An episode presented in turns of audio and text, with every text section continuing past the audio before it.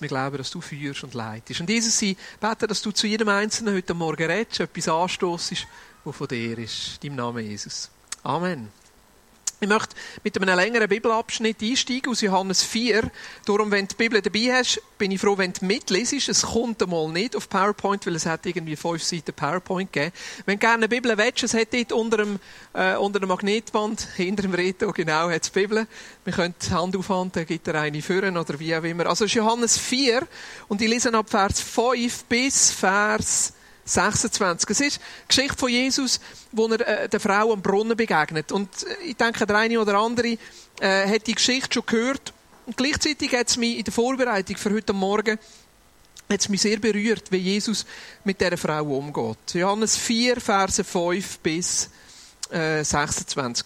Sein Weg führte ihn durch Sychar, eine samaritanische Ortschaft in der Nähe des in deren Nähe das Feld lag, das Jakob einst seinem Sohn Josef gegeben hatte, und wo sich auch der Jakobsbrunnen befand. Es war um die Mittagszeit.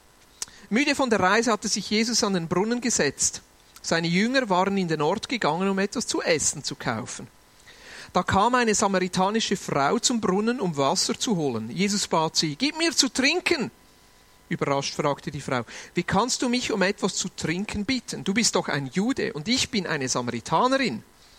Die Juden meiden nämlich jeden Umgang mit den Samaritanern. Jesus antwortete, wenn du wüsstest, worin die Gabe Gottes besteht und wer es ist, der zu dir sagt, gib mir zu trinken, dann hättest du ihn gebeten und er hätte dir Quellwasser gegeben, lebendiges Wasser. Herr, wandte die Frau ein, du hast doch nichts, womit du Wasser schöpfen kannst, und der Brunnen ist tief. Woher willst du denn dieses lebendige Wasser nehmen? Bist du etwa mehr als unser Stammvater Jakob, der uns diesen Brunnen gegeben und selbst von seinem Wasser getrunken hat, er und seine Söhne und seine Herden? Jesus gab ihr zur Antwort, jeder, der von diesem Wasser trinkt, wird wieder Durst bekommen. Wer aber von dem Wasser trinkt, das ich ihm geben werde, wird niemals mehr durstig sein. Das Wasser, das ich ihm gebe, wird in ihm zu einer Quelle werden, die unaufhörlich fließt bis ins ewige Leben. Herr, gib mir von diesem Wasser, sagte die Frau. Dann werde ich nie mehr Durst haben und muss nicht mehr hierher kommen, um Wasser zu holen. Geh und rufe deinen Mann, entgegnete Jesus. Komm mit ihm hierher. Ich habe keinen Mann, sagte die Frau. Das stimmt, erwiderte Jesus, du hast keinen Mann. Fünf Männer hast du gehabt und der, den du jetzt hast, ist nicht dein Mann. Da hast du die Wahrheit gesagt. Herr, ich sehe, dass du ein Prophet bist, sagte die Frau. Unsere Vorfahren haben Gott auf diesem Berg hier angebetet. Ihr Juden dagegen sagt, der richtige Ort, um Gott anzubeten, sei Jerusalem. Jesus erwiderte, Glaub mir, Frau, es kommt eine Zeit, wo ihr den Vater weder auf diesem Berg noch in Jerusalem anbeten werdet. Ihr Samaritaner betet an, ohne zu wissen, was ihr anbetet. Wir jedoch wissen, was wir anbeten, denn die Rettung der Welt kommt von den Juden. Aber die Zeit kommt, ja, sie ist eigentlich schon da, wo Menschen Gott als den Vater anbeten werden. Menschen, die vom Geist erfüllt sind und die Wahrheit erkannt haben. Das sind die wahren Anbeter. So möchte der Vater die haben, die ihn anbeten. Gott ist Geist und die, die ihn anbeten wollen, müssen ihn im Geist und in der Wahrheit anbeten. Ich weiß, dass der Messias kommen wird, entgegnete die Frau. Messias ist das hebräische Wort für Christus. Wenn er kommt, wird er uns all diese Dinge erklären. Da sagte Jesus zu ihr, du sprichst mit ihm, ich bin es. Geschichte von Jesus, wo der Frau am Brunnen begegnet. Ich möchte das unter das Thema stellen, gesunde Familie.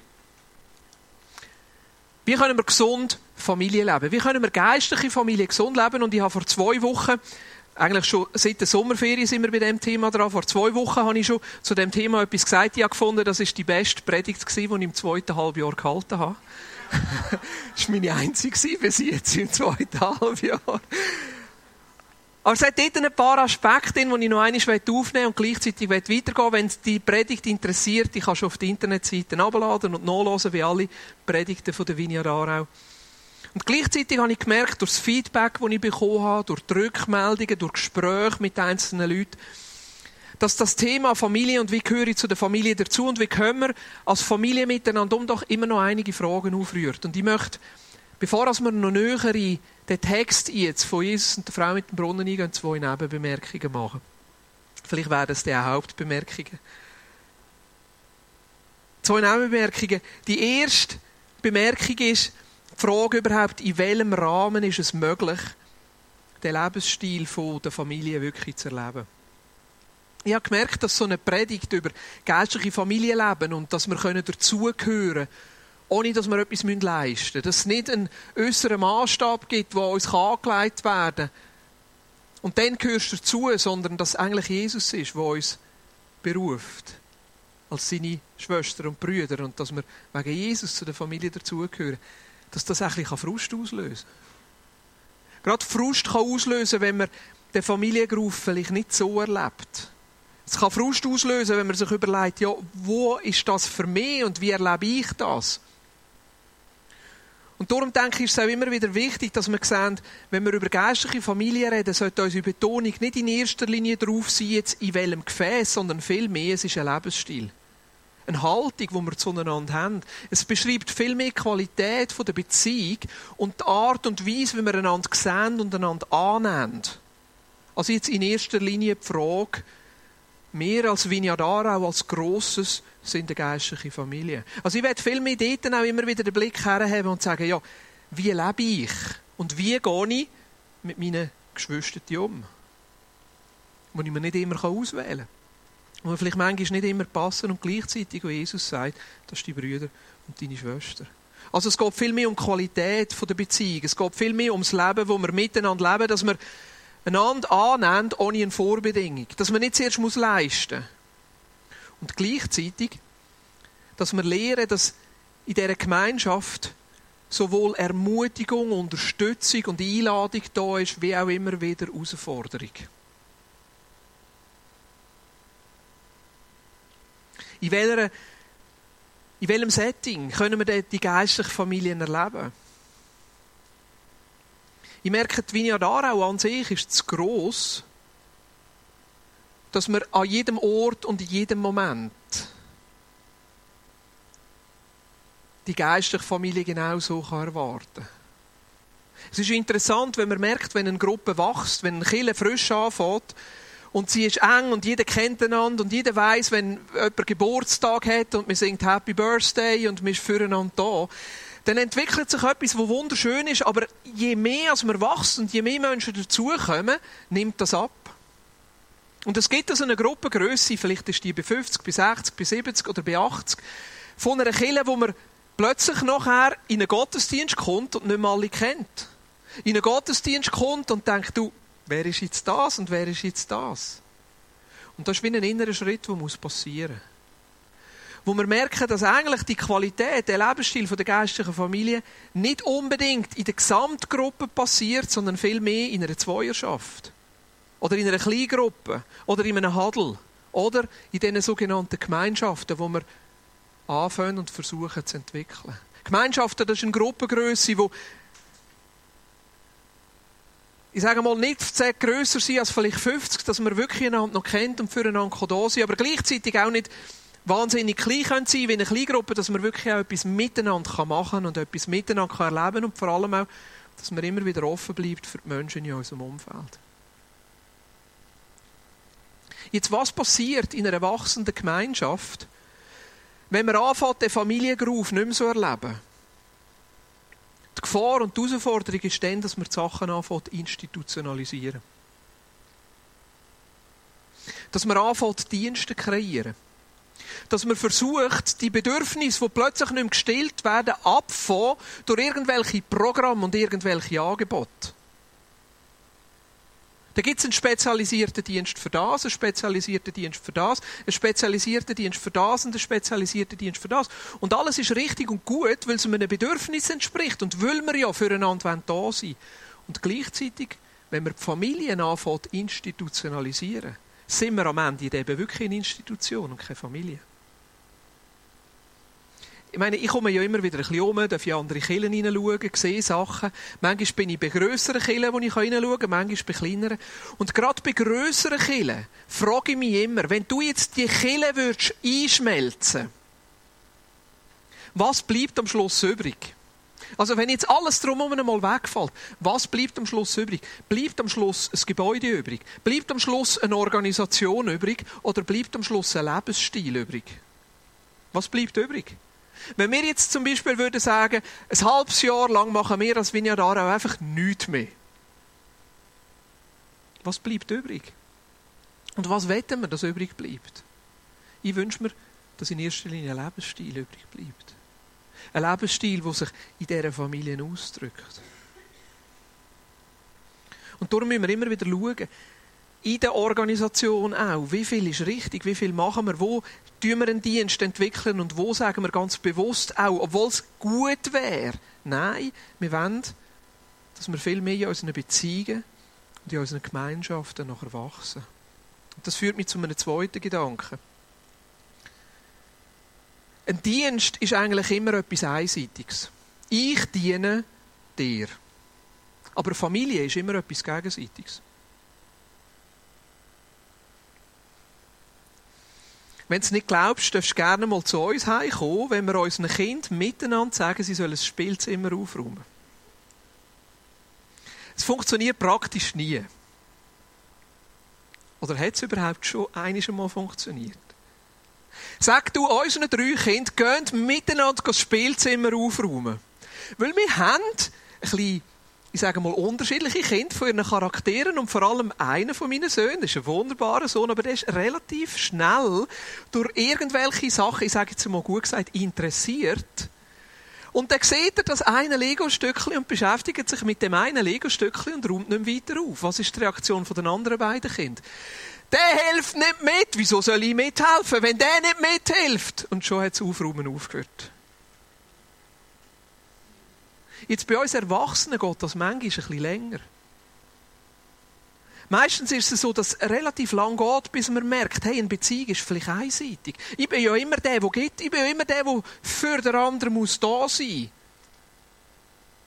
Aber irgendwann hört die Bereitschaft, füreinander da zu sein, eben nachher auch wieder auf. Wenn man sagt, Hey, Familie ist doch gegenseitig. Es ist ein Gehen und ein Nehmen.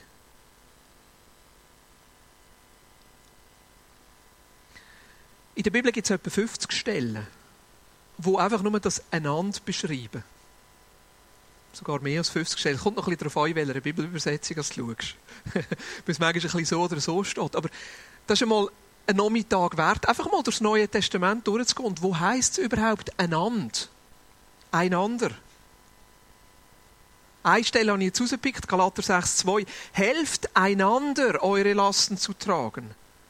Auf diese Weise werdet ihr das Gesetz erfüllen, das Christus uns gegeben hat. Helft einander.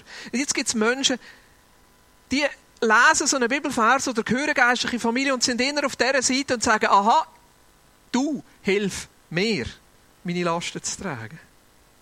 Und das ist gut und das wollen wir. Aber schlussendlich, wenn immer nur die Haltung bleibt, werden Menschen in deinem Umfeld mehr und mehr sich zurückziehen und nicht mehr parat sein zu helfen. Weil eine Familie und eine gesunde Beziehung etwas Gegenseitiges ist. Und dann gibt es auch die andere Seite.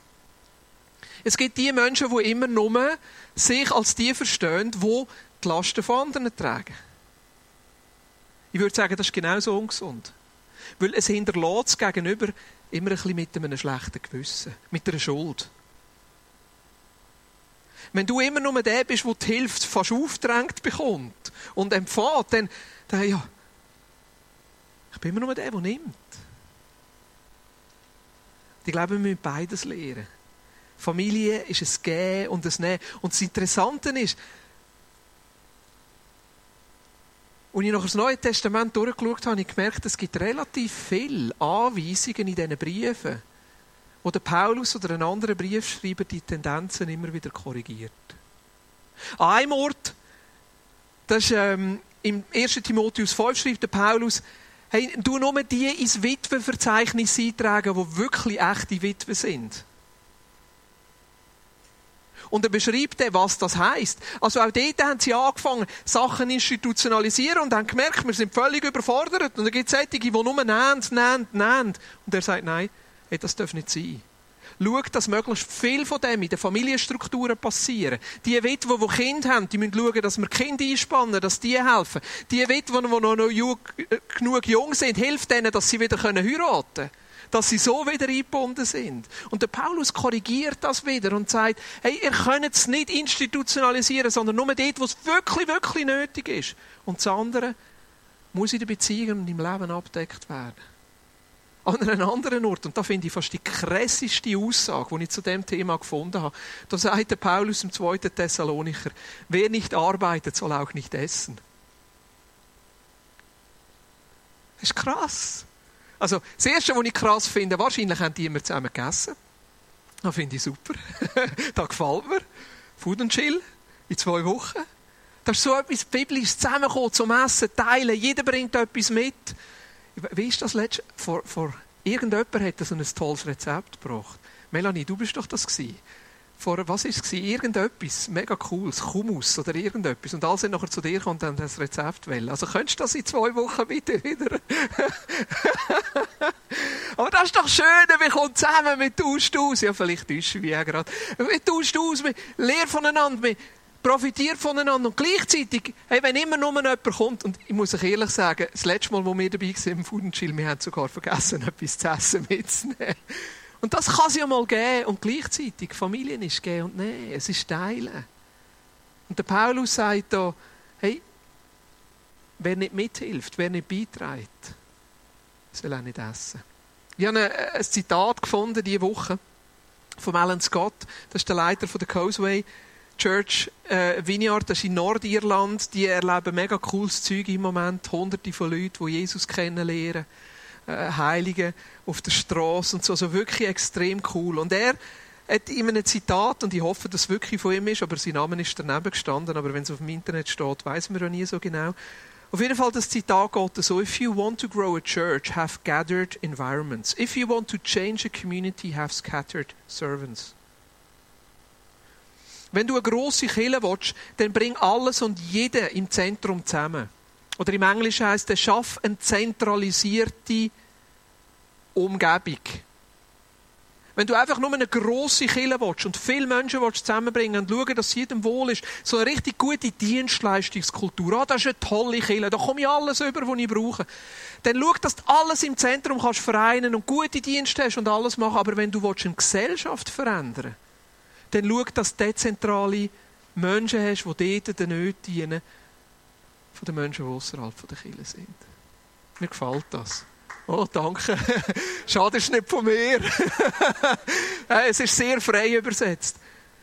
Und das ist, das ist mein Herz. Gesunde Familie drückt sich da drinnen aus, dass wir im Lebensstil und füreinander da sind und gleichzeitig, dass wir die Kraft können miteinander entwickeln, die für die Menschen sind, die, ja,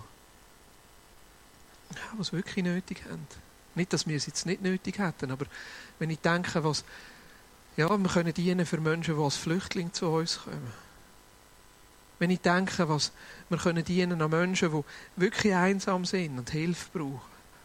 Und eben noch eines, es gibt Zeiten, wo wir Hilfe brauchen und von anderen durchgetragen werden und gleichzeitig, es ist gegenseitig, es ist miteinander. Aber lass uns zurückgehen zum Text von Jesus, wo dieser Frau am Brunnen begegnet, ist jetzt eine relativ lange Nebenbemerkung, habe noch befürchtet, dass es so wird. Was mir auffällt an dem Text im Johannes 4, dass wir Jesus sehen, wie er wirklich eine offene Kultur lebt.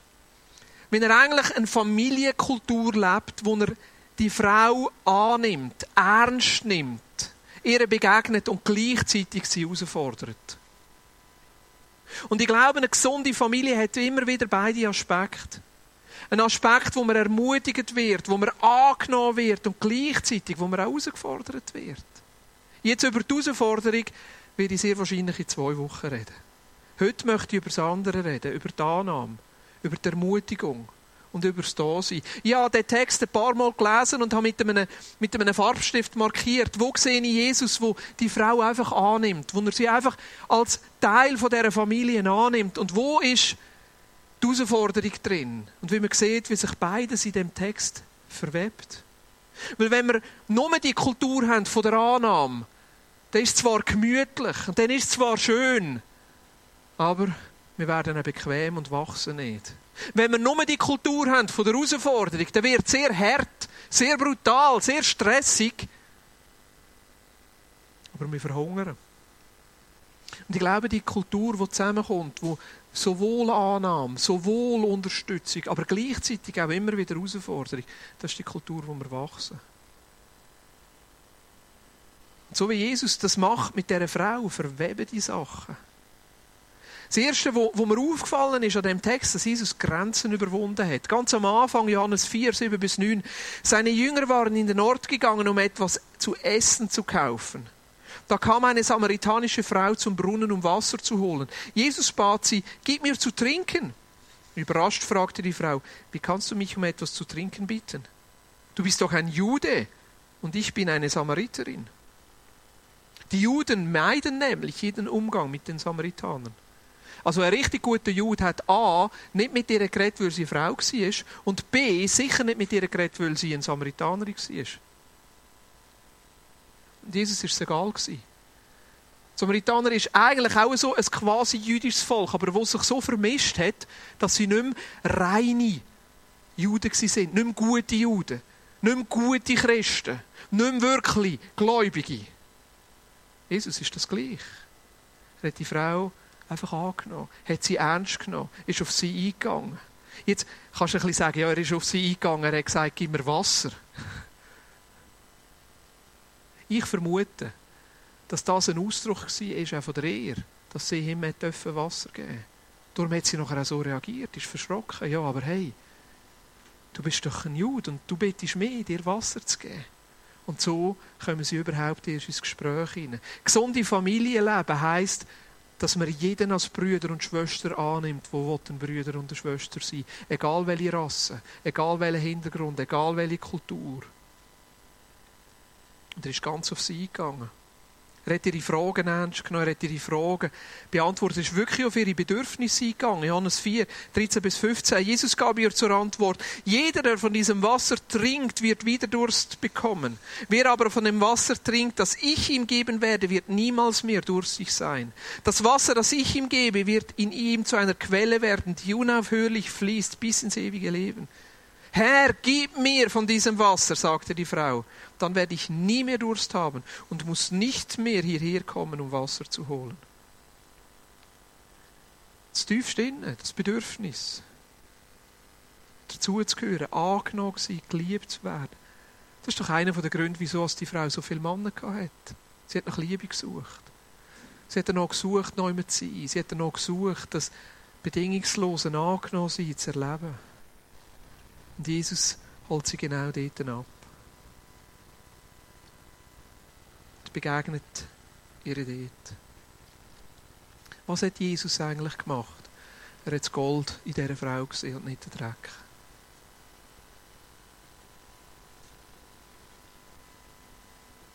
Das Bild habe ich von René Steiner von der Vinia Rolten, einfach, dass er wüsste, die es noch immer geklaut. Aber mir gefällt das so. Er hat mir eines vor einem Jahr in einem Gespräch gesagt, weißt, das ist der Umgang, den ich mir wünsche miteinander, dass wir zuerst Gold sehen und nicht den Dreck. Und das sehe ich hier im Leben von Jesus. Er sieht zuerst Gold. Er hat ja nur die Frau können sehen. Er hat nur die Samariterin können sehen. Er hat nur die können sehen mit den wechselnden Partnern, aber er hat das Gold gesehen. Das Schöne in dieser Frau, dass sie auf der Suche ist dass sie ihm Wasser geben kann. Dass sie es gegenüber ist und nicht einfach jemand, der Bedürfnis hat und jetzt ein bisschen Dienst braucht. Er hat das Gold in ihr gesehen. Wenn ich in Afrika bin, in den ersten paar Tagen sind es nur schwarze Leute. Natürlich. Ich habe ja fast nur mit schwarzen Leuten zu tun, wenn ich in Afrika bin. Aber was meine ich damit? Ich sehe nur schwarze Leute von ihrer Hautfarbe her. Und erst mit der Zeit fällt mir auffallen, dass sie unterschiedliche Merkmale haben. Jemand ein bisschen grössere Nase, jemand ein bisschen kleinere Nase, jemand ein bisschen grössere Ohren. Jemand sogar ein bisschen hellere schwarze Haut und jemand sogar ein bisschen dunklere schwarze Haut. Jemand ein bisschen fester, jemand ein bisschen kleiner, jemand ein bisschen grösser, jemand ein bisschen... Und davon ja merke ich, ja, ihre Haare sind ja unterschiedlich. Teile ein bisschen mehr Kruseli, Teile ein bisschen weniger Kruseli. Dann mit der Zeit finde ich aus, ah, das ist, glaube ich, Perücke. das sind, glaube ich, echte Haare. Manchmal geht es uns so, wenn wir Menschen begegnen. Ich mache das nicht einmal böse, aber das ist ganz normal. Manchmal, wenn wir Menschen begegnen, sehen wir nur das, was da ist. Alt, jung, dick, dünn, fähig, nicht fähig, gut, nicht gut. Das ist ein Lehren für uns alle, das Gold ineinander zu sehen. Ich habe versucht herauszufinden, wie viel Gold das überhaupt dumm ist. 4 Gramm pro 1000 Tonnen. Und an einzelnen Gebieten, wo es ein bisschen mehr Gold hat, ist es etwa 3-4 Gramm pro 1000 Tonnen. Also da musst du recht viel Stein und Dreck abbauen, bis du etwas von dem Gold findest. Ich glaube, bei uns Menschen hat es ein bisschen mehr. Bei dem Einzelnen von uns. Und gleich ist es manchmal eine größere und eine kleinere Herausforderung, das Gold zu sehen. So schnell sehen wir da, wo oberflächlich ist. So schnell sehen wir den Dreck. So schnell sehen wir, was nicht gut ist. Dass wir das Gold ineinander suchen. Und ich glaube, so wie Jesus da dieser Frau begegnet ist an dem Brunnen. Und das Gold ihr gesehen hat. Die Schönheit ihr gesehen hat. Das Gegenüber gesehen hat. Und sie abgeholt hat. So begegnet Jesus jedem Einzelnen von uns heute. Dass er auch in uns in erster Linie das Gold sieht. Mir ist das heute Morgen neu eingefahren. Und ich mir einfach noch eine Zeit genommen habe und das auf mich wirken und gemerkt habe, wie manchmal sehe ich bei mir selber den Dreck. Wie manchmal sehe ich bei mir selber, was nicht gut ist. Wie manchmal sehe ich bei mir selber, was alles nicht stimmen könnte. Ich habe es gemerkt in der Vorbereitung auf die Predigt wenn ich unter Druck gestanden bin und habe, ich will eine gute Predigt. Ich will euch eine gute Predigt bieten. Oh, wie werde ich daran gemessen, wenn jemand kommt und sagt, Boris, das war eine gute Predigt.